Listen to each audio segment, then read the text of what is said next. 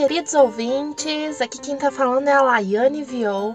Eu sou licenciada em Ciências Biológicas pelo Instituto Federal do Sudeste de Minas, campus Barbacena. E hoje, professor Delton Mendes abriu um espaço para eu poder apresentar mais um podcast falando de ciência e cultura e é com muita alegria que nesse mês de março dedicado às mulheres, vamos dar início a uma série de episódios voltados para as mulheres na ciência, falando um pouco mais sobre os desafios e também as superações. E hoje eu vou apresentar para vocês a Tuane, que é bióloga e ornitóloga pela Universidade Federal de Santa Maria, mestre pelo Programa de Pós-Graduação em Ciências Ambientais pela Universidade de Passo Fundo e ela é doutoranda em Biodiversidade Animal pela Universidade de Santa Maria. A Tuane é fundadora do projeto Sentinela do Brejo e ela trabalha com divulgação científica, além de ministrar cursos voltados para as mulheres com introdução à observação de aves, que eu tive o prazer de realizar a primeira edição e foi sensacional. Tuane, é um grande prazer ter você aqui conosco, participando dessa série de podcasts voltados para as mulheres. E é muito enriquecedor dar voz a nós mulheres, que estamos sempre produzindo ciência e entregando sempre os melhores resultados possíveis. E para dar início, conta pra gente como foi a sua escolha pelo curso de Ciências Biológicas e como surgiu o seu amor pela ornitologia. Oi, Lai! Primeiramente, gostaria de agradecer pelo convite. Para mim é uma honra estar aqui e estar falando sobre esse assunto, que é um assunto que eu gosto muito e que é muito importante, a gente precisa conversar sobre que é a participação das mulheres na ciência, né? Ainda mais nesse dia, no Dia da Mulher, para a gente lembrar da nossa força, lembrar do nosso potencial e convidar mais mulheres, né, para conversar sobre isso e para vir junto da gente. Bom, a minha escolha para ciências biológicas, né, e para ornitologia, ela vem de uma caminhada. Eu fui criada pelos meus avós, eu morei com os meus avós, né? Embora tenha tido a presença dos, dos meus pais sempre juntos, né? Mas morei na mesma casa do meu avô e da minha avó. E esse convívio me fez prestar atenção em coisas diferentes, né? Prestar atenção na natureza, prestar atenção nas aves, porque o meu avô vinha de uma vivência de morar no interior, de conhecer muito as aves, conhecer a natureza. E ele foi passando isso para mim e foi me despertando o interesse. Uh, antes de, das ciências biológicas, eu quis ser professora, eu quis ser advogada, mas foi no primeiro ano do ensino médio que eu conheci o meu professor de biologia. E aí a minha escolha foi muito clara. Eu, eu tinha esse curso na, na Universidade Federal de Santa Maria, no campus da minha cidade, então eu poderia cursar isso uh, em casa, né? Na casa dos meus avós e essa escolha foi muito clara para mim pela interferência, né, pela referência do meu avô dentro de casa, que sempre me ensinou muito sobre isso. E entra aí também as aves, né? O meu avô sempre comentou sobre as pelinchas, né, o anu branco, sobre os sabiás. E quando eu entrei na biologia, eu já entrei muito uh, voltada para os vertebrados. Eu já queria trabalhar muito com os vertebrados. Eu lembro que no primeiro semestre almoçando junto com o meu professor de histologia, ele me perguntou que, com o que, que vocês querem trabalhar? E eu prontamente respondi, zoologia. Né? Não, não havia pensado em aves ainda, mas eu gostaria de trabalhar com vertebrados. E a ornitologia surgiu um pouco mais para frente, quando eu fui convidada a participar de um projeto que era o levantamento das aves do campus e porque eu já fotografava, eu tinha câmera desde muito nova, desde os 13, 14 anos eu tinha câmera e eu já fotografava a natureza. Isso me levou a ser convidada a participar do projeto, junto com uma equipe que hoje a gente se considera irmãos de ninho, né? E me trouxe meu namorado também, esse, esse, esse grupo. Então, uh, aí entrou a ornitologia, foi quando eu me apaixonei pelas aves e acabei fazendo um, o primeiro registro do Gaviãozinho para o Rio Grande do Sul. E isso abriu muitas portas, abriu, uh, a gente conheceu muita gente, fizemos muitos amigos e aí a partir disso a gente nunca mais parou. Aí eu passei a estudar mesmo uh, e me aprofundar nesse assunto que eu amo de paixão. Eu sou muito suspeita para falar porque eu adoro escutar sobre histórias e sobre os seus inícios. Eu já tive a oportunidade de te ouvir falando sobre a história do seu avô e é sempre muito emocionante. E se você também puder me contar um pouquinho mais sobre o trabalho que você desenvolve com as aves e sobre o projeto Sentinela do Brejo, fala um pouquinho mais sobre ele aqui pra gente. Então, o Sentinela do Brejo, ele surge agora no meu doutorado, né? Eu já venho numa caminhada desde a graduação com a tesoura do Brejo, a Gubernetes e Etapa, que é a minha espécie alvo, né? O meu estudo. Eu venho desde a graduação, já fiz um etograma de comportamento animal sobre a espécie e a gente foi vendo, né, na época ainda, que existiam muitas lacunas sobre a espécie, muita coisa para descobrir. Eu trabalhei com ela no meu mestrado coincidentemente por, por sugestão da minha orientadora, a professora Nêmora, ela me sugeriu que eu trabalhasse com a tesoura do brejo, porque ela observava essa espécie no seu habitat, né, nas idas e vindas na estrada para dar aula. Ela observava essa espécie, achava muito interessante e me sugeriu. E eu prontamente aceitei, porque também gostava muito da espécie e sabia que sabia locais, né, registros já tinha dela. Então eu prontamente aceitei e passei a estudar a biologia reprodutiva dela. Fiz quase 300 horas de esforço amostral no meu mestrado observando essa espécie. E agora no doutorado, então, surge o projeto Sentinela do Brejo como um projeto guarda-chuva. Né? Para frente a gente quer incluir mais espécies de áreas úmidas também, mas tendo como principal né, o nosso uh, foco ali da logo como guarda-chuva mesmo a tesoura do brejo, que é a nossa sentinela, né? E a gente fala sentinela do brejo, o nome surgiu porque ela tem esse comportamento nos bandos mistos, né? Quando ela está com outras espécies de aves, ela fica em, faz o comportamento de sentinela, né? Ela fica mais elevada, observando tudo o que acontece, sempre em alerta e ao menor sinal de perigo, ela sinaliza para os outros indivíduos, né? Então ela tem esse comportamento bem parecido com os suricatos, né? Ela faz esse comportamento de sentinela e surgiu então esse nome. A gente pretende agora afunilar esses estudos, né? Entrar mais a fundo na ecologia, nos aspectos que fazem com que a tesoura do brejo escolha os ambientes úmidos para viver e desvendar aí mais algumas lacunas da tesoura do brejo, principalmente aqui no Rio Grande do Sul muitíssimo interessante saber sobre essa espécie, saber o porquê ser chamado sentinela do brejo.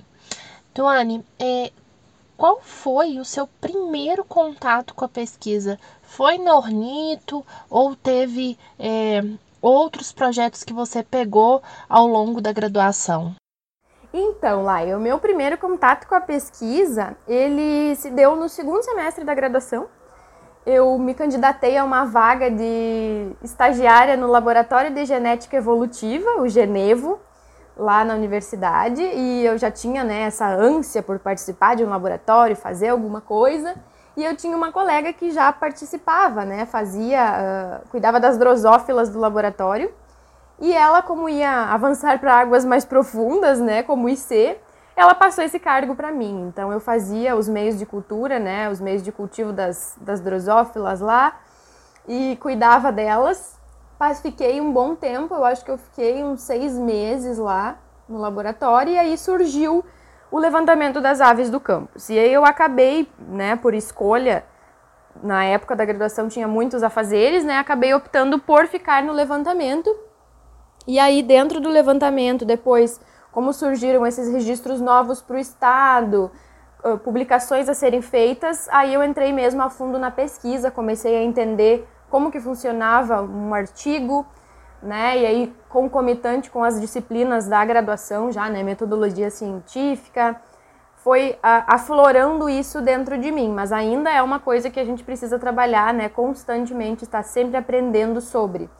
Mas esse foi meu primeiro contato com a pesquisa mesmo, como IC do Laboratório de Genética Evolutiva. Carrego comigo essa essa marca, né? Porque foi muito marcante para mim vestir o jaleco ali e fazer uma uh, fazer parte do laboratório. No final da minha graduação eu retornei porque eu queria trabalhar com biogeografia, filogeografia, e eu percebi que eu podia aliar a genética com as aves, né? Os, os meus dois gostos, o laboratório e o campo. E acabou que até hoje eu não consegui entrar no mundo da genética. Eu gosto muito, eu estou sempre fazendo disciplinas, cursos, mas eu ainda não consegui. Infelizmente, às vezes por custo, né? E, e tudo é muito caro. Eu ainda não consegui tirar do papel esse plano, mas espero que um dia dê certo, né? Quem sabe aí com os orientandos, de repente, isso saia do papel. Mas é um, é um sonho aqui guardado. Eu gosto muito de genética por ser essa minha primeira marca como pesquisadora. Falando agora de um assunto bem polêmico, que são as fake news, é, ainda mais hoje, que é importantíssimo lutar contra elas e infelizmente elas estão sendo espalhadas rapidamente e muitas pessoas ainda relutam e preferem acreditar nelas, ao invés de buscar sites, é, locais com informações seguras. É, é bem triste para a gente que trabalha com divulgação científica. E no seu ponto de vista, como que a divulgação científica é um aporte para lutar contra isso? Bom, esse é um assunto polêmico, né? As fake news elas estão sempre por aí. É, é, muito fácil você disseminar um conteúdo falso ou um, uh, criar alguma coisa, né? E, e, é muito rápido disseminar isso nas redes sociais. E a divulgação científica ela surge também muito rápido, né? Quem faz a divulgação científica, quem está nas redes sociais trabalhando, precisa ser muito rápido. Em tempos de BBB em tempos de uh, conteúdos muito curiosos, né, que a gente pode utilizar na divulgação científica, é muito importante estar tá ligado nesses conteúdos para a gente produzir a nosso favor, utilizar o conhecimento científico e fazer postagens, né, que levem ao maior número de pessoas o conhecimento científico pelo método correto, né? Então a gente vem aí há dois anos caminhando, lutando contra as fake news e isso não é, não vai acabar agora, né? Quanto mais gente tiver acesso à internet, né? Isso vai continuar e é muito importante que os cientistas estejam aplicando, né? Tudo que aprendeu, tudo que produziu de conhecimento, mostrando para o maior número de pessoas para que esse conhecimento retorne para a sociedade, né? Então com certeza a divulgação científica é muito importante na luta contra as fake news. A gente precisa, às vezes é cansativo, é maçante, a gente tá ali, né? Não é bem assim, não é assim que funciona, tá aqui, é dessa, dessa e dessa forma. Mas é, acho que é nosso papel como cientistas, né? Orientar e, e trazer o conhecimento para as pessoas. Vamos aproveitar esse gancho em assuntos polêmicos e vamos falar de mais um, Tuane. Hoje em dia ainda lidamos com o machismo. E esse está enraizado na nossa sociedade, infelizmente. Você nota isso ao ir para campo ou também em outras áreas é, de trabalho? Então, é, eu acho que o machismo, né, essa questão da, da luta, da nossa luta por sermos né, iguais, por termos direitos iguais, é o que me trouxe até aqui, é o que me fez te conhecer né, no curso de observação de aves para mulheres e é o que me fez ter voz também, participar do projeto lá quando começou, quando foi idealizada a rede de mulheres na ornitologia no ano passado, foi o que me deu voz. Ter um grupo cheio de mulheres dispostas a te ouvir, a não te uh, repetir a mesma coisa que você falou, né? não te corrigir de forma árdua e na frente de todo mundo, né? Para ser maior que você. Então, a partir desse momento que eu entrei em um grupo em que mulheres sentiam a mesma coisa que eu, estavam passando pela mesma coisa que eu e estavam dispostas a lutar por isso, né? Isso me deu voz. E aí eu passei a fazer o curso de observação de aves para mulheres, porque justamente eu quero que mais mulheres venham comigo, né? Que a gente venha juntas. E acho que esse é o maior objetivo, né? Não é ser um maior que o outro, um melhor que o outro, é caminharmos juntos, de forma igualitária. E isso não é fácil. Né? A gente sabe que a gente é o nosso conhecimento é invalidado. Quem faz divulgação científica com mais afinco nas redes sociais, todos os dias tem alguém marcando um homem para falar a mesma coisa, para explicar a mesma coisa que uma mulher já falou. Né? Então, é, é, não é uma coisa que acontece uma vez a cada 15 dias, não, são todos os dias. E depois que a gente abre os olhos, que a gente começa a perceber que aquele comentário, aquela risadinha não é uma coisa né, comum, é, isso não se fecha mais, né? A gente não consegue mais esquecer. E não tem como eu não consigo me calar diante disso, eu quero falar, eu quero ser ouvida, eu quero que o conhecimento que eu produzo chegue às pessoas e quem fale sobre a minha pesquisa seja eu, né? Eu sou cientista, eu quero falar sobre meu objeto de estudo e eu quero ser ouvida. Porque acontece muito, né? De outra pessoa explicar os teus dados, você uh, ser perguntado, às vezes não aconteceu comigo porque a minha orientadora no mestrado era uma mulher, mas o orientador falar sobre a pesquisa, outra pessoa, né, o namorado, o amigo, você tá na, rede, na, na rodinha e não é perguntado para ti o, sobre a sua pesquisa, é perguntado para um homem, ou a resposta que foi dada só é validada quando é dada por um homem. Então, sofro com isso todos os dias, é uma coisa que eu não queria, mas me anula, me apaga. E eu acho que podcasts como esses, iniciativas como essas, é o que nos fazem ter voz e nos fazem continuar. E eu sempre fico emocionada porque foi, foram mulheres que me deram voz, que me deixaram falar e eu quero deixar mais mulheres falarem junto comigo. Eu quero conversar, eu quero produzir conhecimento e luta com outras mulheres também. É, me emociona muito é, te escutar, porque eu senti muito isso no curso que você ministrou sobre introdução de aves para mulheres. Como é bom ser ouvida sem ser cortada e perceber que eu não era a única que ficava incomodada com essa competição e me sentir aliviada também, Tuane, por saber que tem mulheres incríveis lutando por igualdade. É, nossa, eu fiquei muito emocionada mesmo com essa sua, com a sua resposta. Muito obrigada. É, Vamos engatar aí então mais uma pergunta. É, quais são os maiores desafios do seu ponto de vista como mulher e também como pesquisadora? Nossa, é, desafios são muitos.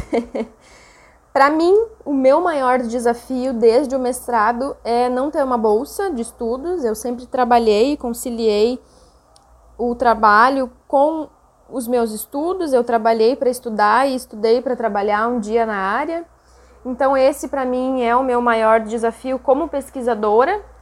Infelizmente eu ainda não consegui, não cheguei lá, quem sabe um dia, né, ou seja, financiada para fazer a minha pesquisa de forma exclusiva, né, me dedicar exclusivamente para minha pesquisa. A gente sabe que não é fácil. A mulher geralmente carrega junto com ela a casa, os filhos, os pets, os cuidados com a família, né? Então, uh, não é fácil conciliar tudo isso. Com uma bolsa de estudos já não é fácil, né? O valor eh, não vem sendo atualizado, não condiz com a realidade dos custos do nosso país, né? Já com uma bolsa já é difícil e aí imagina sem. Né? Então eu sou artesã, eu tenho a Artes da Tu, eu sou professora de inglês, então eu tenho as minhas alunas que vêm comigo aí da pandemia, né? Eu já trabalhei em escola de inglês também durante o mestrado, que me deu uma baita mão para chegar onde eu cheguei. Então, para mim, como pesquisadora, esse é o fator, é a minha, o meu maior desafio. E aí, se a gente vai falar como mulher, aí já entra em outros aspectos, né? Eu acho que a mulher, ela sempre a segurança sempre é uma questão, né? A mulher sempre tem esse problema, ficar sozinha, fazer campo sozinha, não tem como, não é aconselhável. Então, durante o mestrado eu tive o apoio do meu namorado, né, e do meu fiel escudeiro Ramiro, que é meu colega de, foi meu colega de graduação e continuou comigo e, e tá até hoje, né, meu coautor aí sempre junto. Eu tive esses dois aliados comigo, mas tem gente que não tem, né? A gente sabe que é difícil. Então, uh, aí entra em questão também o conhecimento que é invalidado, né? Toda a questão que eu falei anteriormente por ser mulher. Então, esses são desafios que a gente luta todos os dias para quebrar, né? Que a gente não desista, que a gente continue e que a gente vá passinho por passinho conseguindo mudar as coisas. Eu ainda tenho esperança. E quando a gente se reúne com outras mulheres para falar sobre isso, a gente tem mais esperança ainda, né? Então, a minha dica, se você está na graduação e você quer, né, continuar, tá com medo, tá insegura, se cerque de mulheres e se cerque de pessoas que te apoiem, né? Que o teu orientador escolhido, orientadora escolhida seja pessoas que acreditem no teu trabalho e que te levantem não é fácil também, né? Mas que as pessoas acreditem no teu sonho e te ajudem. Eu acho que isso, essa rede de apoio é fundamental para não desistir e para fazer um bom trabalho, né? Você ter ali aquelas pessoas que vão sempre te, te apoiar. E a Lai, para mim, é uma dessas pessoas, né? Que, que apareceu na minha vida e me apoia. E hoje estamos aqui, né? Conversando sobre esse tema super importante. Nossa, eu estou sem palavras e muito emocionada por escutar tudo isso, porque você também é muito importante para mim.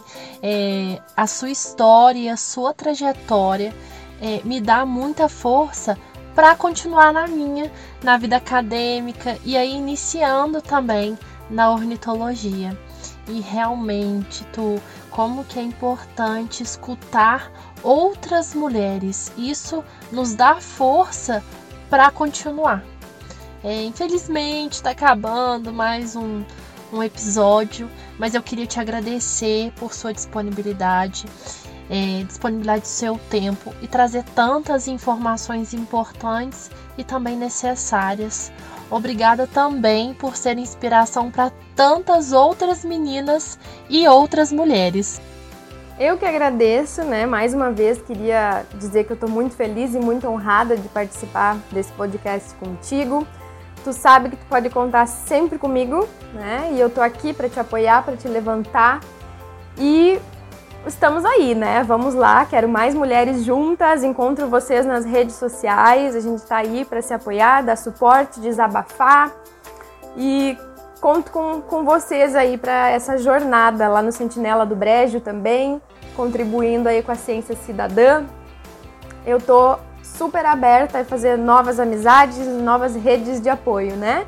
Eu que agradeço do fundo do meu coração. Um feliz Dia da Mulher para nós.